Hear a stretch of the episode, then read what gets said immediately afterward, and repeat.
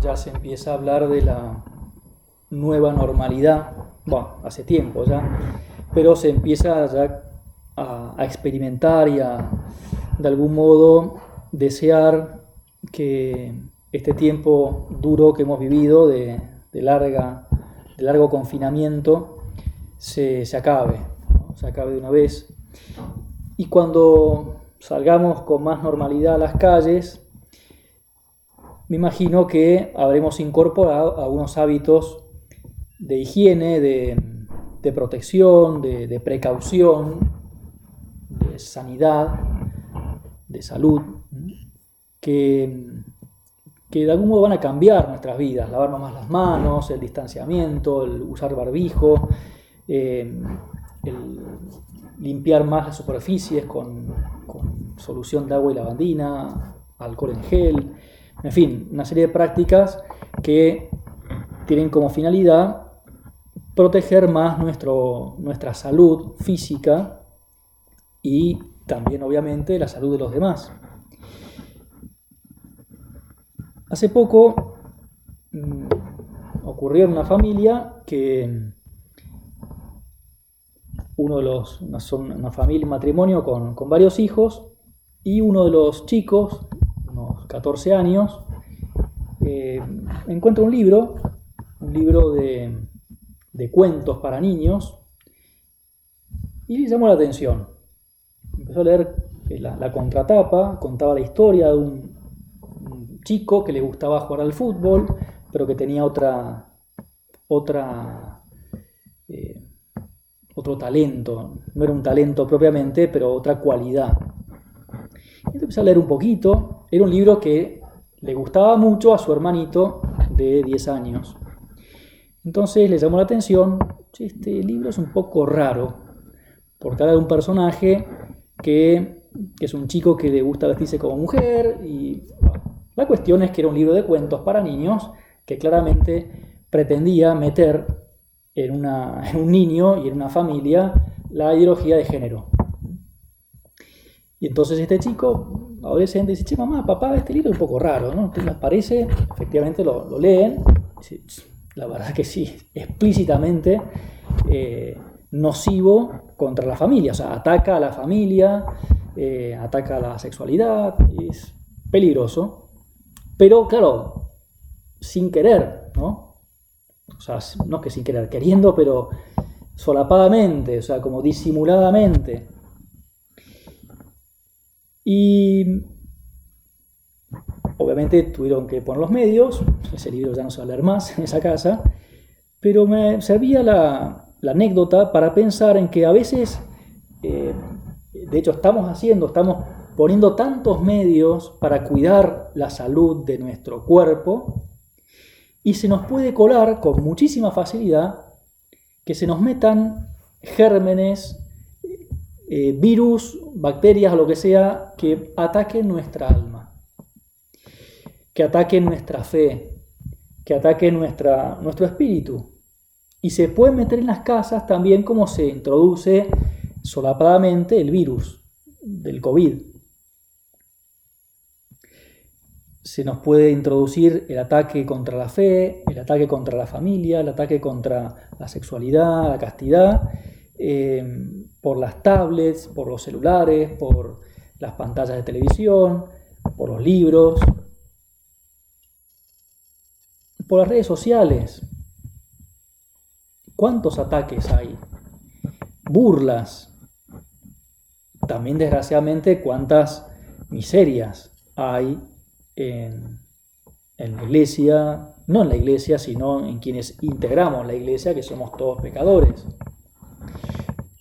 y a veces eh, damos pie, lamentablemente, a, que mucha gente pueda o quiera atacar, quiera herir, quiera burlarse. Pero aprovechando, es una astucia del demonio también, aprovechando esos focos de maldad que hay, desgraciadamente, eh, está la astucia de agigantar ese mal y hacer ver que todo es un desastre, que toda la familia es un desastre. Es verdad que familias en problemas, pero la familia no es un problema. El problema es el pecado.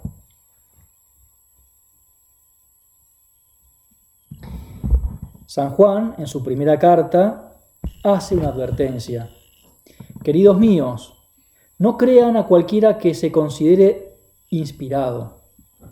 Pongan a prueba su inspiración para ver si procede de Dios, porque han aparecido en el mundo muchos falsos profetas. En esto reconocerán al que está inspirado por Dios. Todo el que confiesa a Jesucristo, manifestado en la carne, procede de Dios. Y todo el que niega a Jesús, no procede de Dios.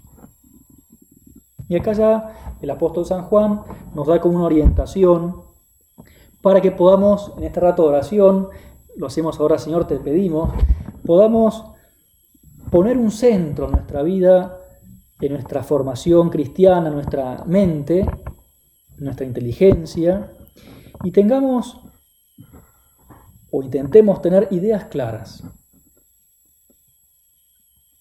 Una protección que sane nuestra alma, que, que cuide nuestra alma, que defienda nuestra alma y nuestra forma de ser, nuestra forma de pensar. Mirar a Jesucristo es mirar o leer el Evangelio, la palabra de Dios. También es bueno leer el catecismo, muy bueno. El catecismo de la iglesia, que es una, una muy buena fuente de formación. Es como un buen anticuerpo Ahora están buscando a toda costa la vacuna contra el COVID. Vos y yo, nosotros no vivimos en un tupper. Estamos hartos de vivir encerrados en un tupper que es la casa, ¿no? Lo nuestro es la calle, salir, trabajar. Estamos expuestos al mal. No podemos vivir con los ojos cerrados, no podemos vivir con los, los oídos tapados, no podemos vivir sin salir desgraciadamente estamos expuestos. Uno dice, bueno, voy a salir a la calle, me voy a poner barbijo, me voy a lavar las manos, cuando vuelva también, pero bueno, si me contagio, tampoco hay que tener un temor, ¿no? Hay que ser prudente, pero hay que ser cuidadoso. Eh, digo, también eh, hay que ser audaz. Y con la fe lo mismo. No podemos evitar el trato con amigos que piensan distinto, no podemos dejar de hablar en nuestras casas de temas eh, controversiales, así como difíciles de tocar con los hijos, porque los chicos con sus amigos hablan de estos temas. Y no es la solución decirles, no hables nunca más de esto, son todos unos pecadores. Hay que explicar, con buenos argumentos. ¿por, qué te parece que, que estos chicos, estas chicas tienen esos comportamientos? ¿Qué buscan? ¿Qué, ¿Te parece que está bien? Sí, mamá, está todo bien. ¿Y por qué está todo bien? A ver, ¿qué es para vos ser feliz? Y uno va hablando de temas que, son muy interesantes. Y es, es muy importante crear vínculos, padres e hijos, entre hermanos, con colegas de trabajo que piensan muy distintos para poder dejarles un buen mensaje y no quedarnos nosotros así como no sé qué decir, no tengo nada para aportar. Un buen cristiano tiene mucho para aportar, tenemos a Cristo.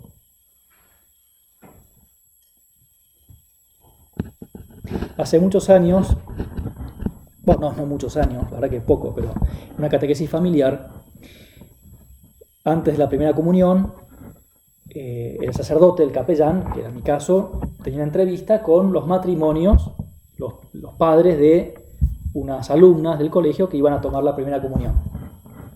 Entonces, en esa entrevista, que era muy buena porque salían muchos temas de la fe, de la familia, preocupaciones, inquietudes, deseos de, formación muy buenos, eh, salió así como muy natural el deseo de estos papás decían, Padre, a mí, a nosotros, nos, cómo nos gusta que formen a nuestras hijas, a nuestros hijos en la vida cristiana desde la caridad, ¿eh? desde el amor a Dios, las virtudes, y no desde el temor, desde, el miedo. ¿eh? Portate bien porque Dios te va a castigar.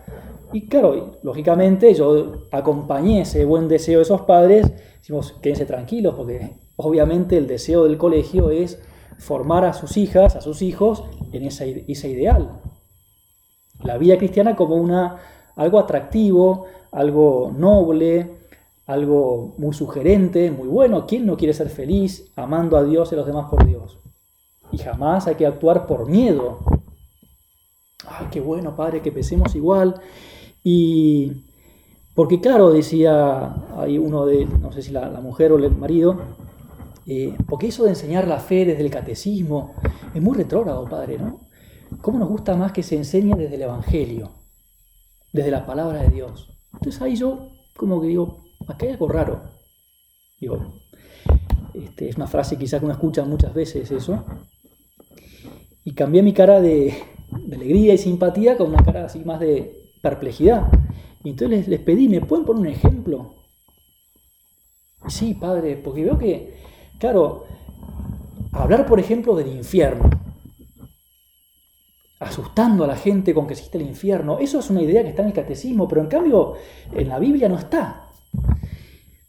Y entonces le tuve que mostrar la Biblia, no todas las páginas, porque no puede hacer, pero al menos 25 veces en el Nuevo Testamento solamente se habla del infierno. Jesús mismo habla. Mateo 25, que el Papa insiste tanto, que es como el, resumen de lo que tiene que ser un cristiano, que es vivir la caridad, ahí explica también, está en el juicio. Los que se portan bien van al cielo, los que se portan mal y no dan de comer al hambriento, no dan de beber al sediento, y les, les tiene preparado el infierno el Señor. Entonces se quedan así como sorprendidos, pero entonces ¿en qué quedamos? va a mi hija le va a enseñar a, sufrir, a portarse bien, porque si no, si se porta mal, se va al infierno.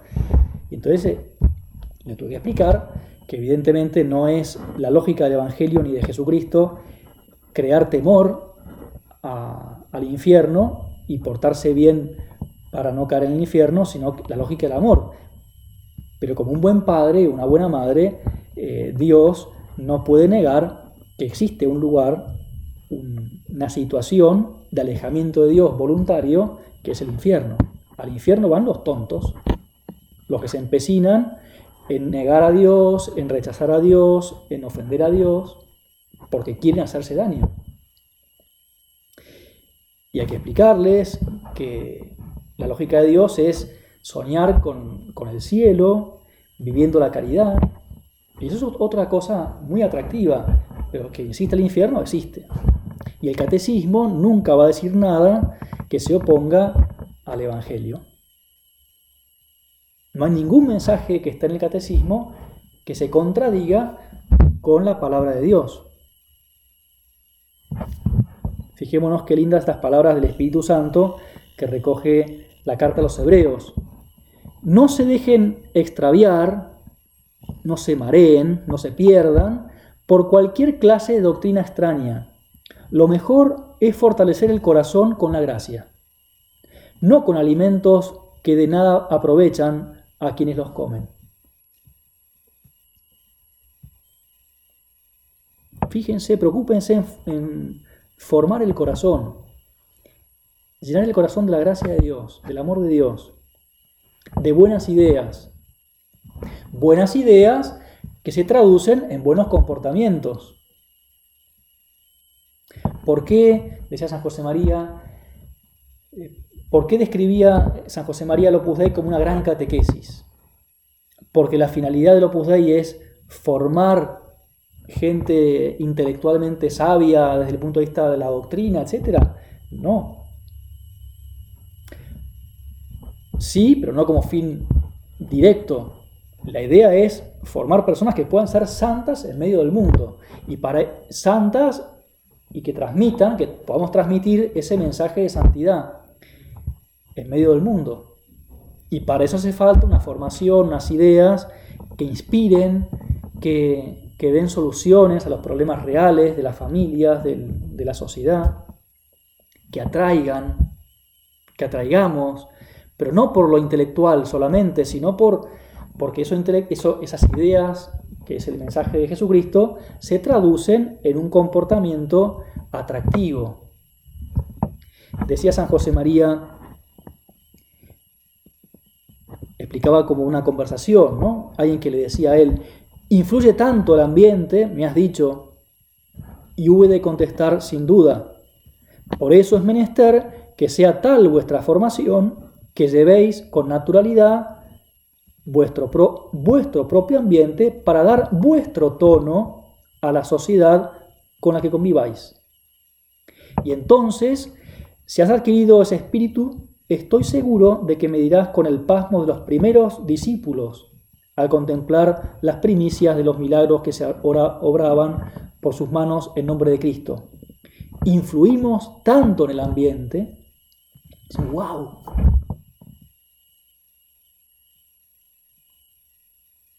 esta persona cuánto sabe. Pero no simplemente para que se queden admirados los demás y nos digan, ay, cuánto sabés vos de la, de la fe.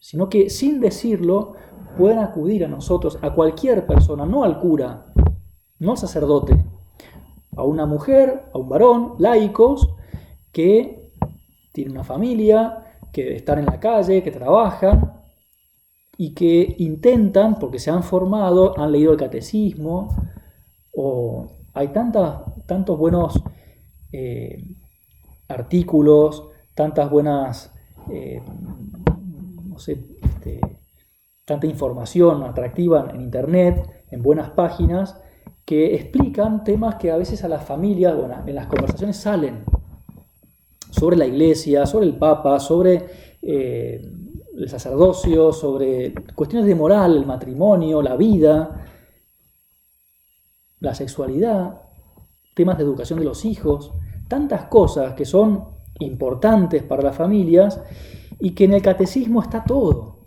Evidentemente pues hace falta profundizar un poquito más y pedir un consejo, padre, ¿qué me aconseja leer? Mira, léete esto, este libro, es muy lindo, tiene testimonios, tiene ideas claras.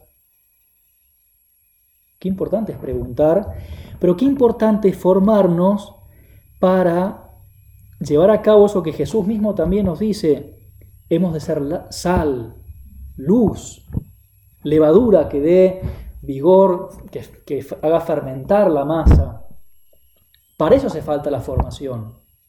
Para estar en cualquier parte de la sociedad, en cualquier trabajo, en cualquier familia, y dar respuesta con amabilidad, con cariño, sin enojos, sin cortar cabezas. Ah, vos no sabés nada, sos un ignorante en temas de fe. Y bueno, ¿y qué vamos a hacer? Cuidando el alma.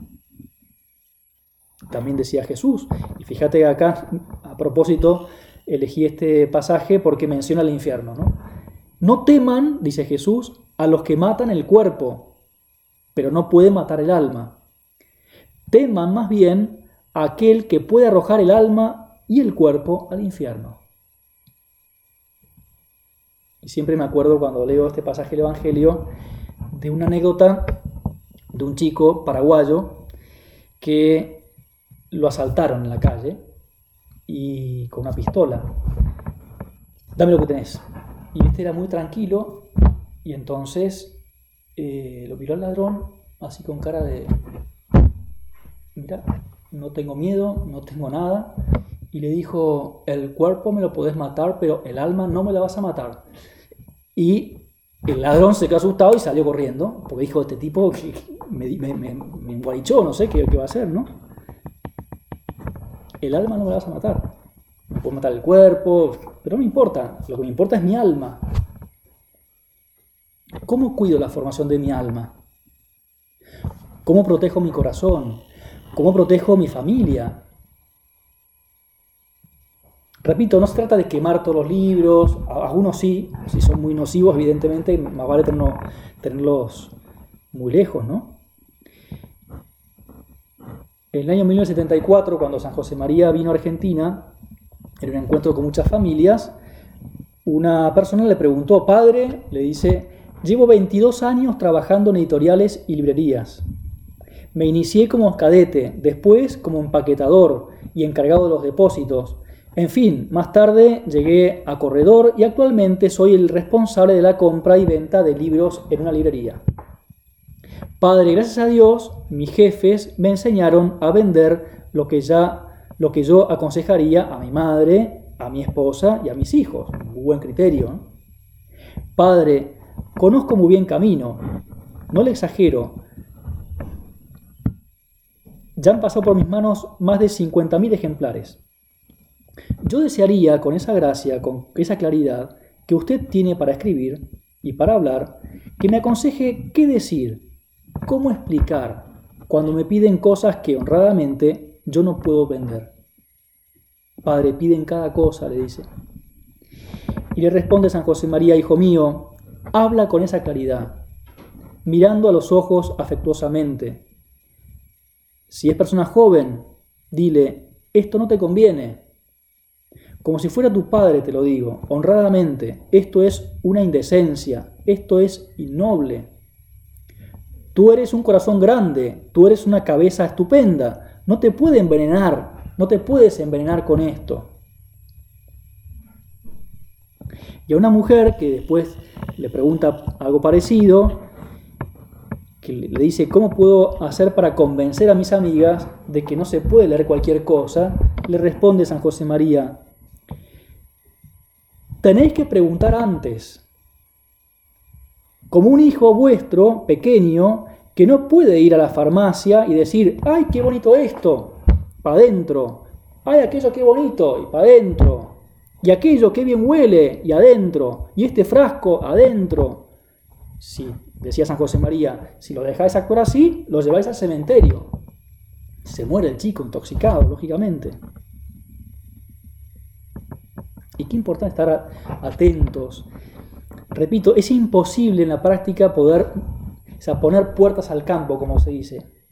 filtrar todo. En mi casa, nada, algunas familias lo pueden hacer así, pero ¿no? a veces no es lo más conveniente decir nada de internet, nada de ver televisión, nada. Porque si uno educa a un chico así, y va a estar como, no sé, con ganas de en algún momento ver con un amigo, pasame, quiero ver algo, un dibujito, pues mi madre no me deja ver nada. Tampoco se puede decir, mira todo. No. Formarse, mira, estas cosas te hacen mal. Cuando estás con un amigo y te ofrece ver esto, este video que, es indecente, ¿vos qué le decís? ¿Vos cómo reaccionás? No, mamá, me da vergüenza. ¿Y por qué te da vergüenza? Y no, porque uno va hablando como hablaría Jesús con los apóstoles, con los discípulos, que los animaba a cuidarse, a luchar más, a formarse más. Y eso es muy contagioso. Una vida llena de amor de Dios, con ideas claras, con un ideal noble cristiano, es muy atractiva.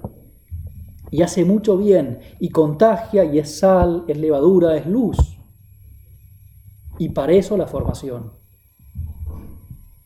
No para decir no, no, no, no, no, sino para decir que sí a un ideal de vida muy grande, muy atractivo, muy alegre, muy de Cristo. Nuestra Madre Santa María, asiento de la sabiduría, ¿eh? ella nos va a ayudar a, tener esa inquietud, como esa luz de alarma que nos diga, ojo con esto, está atento. Como le dijo a Jesús en, Caná, che, mirá, está atento, le falta el vino. Nos puede decir ella, che, mirá, está atento, está atenta, te falta un poquito más de formación, te falta un poquito más de esa capacidad de mirar las cosas como las ve Dios y con su consejo podremos reaccionar fácilmente.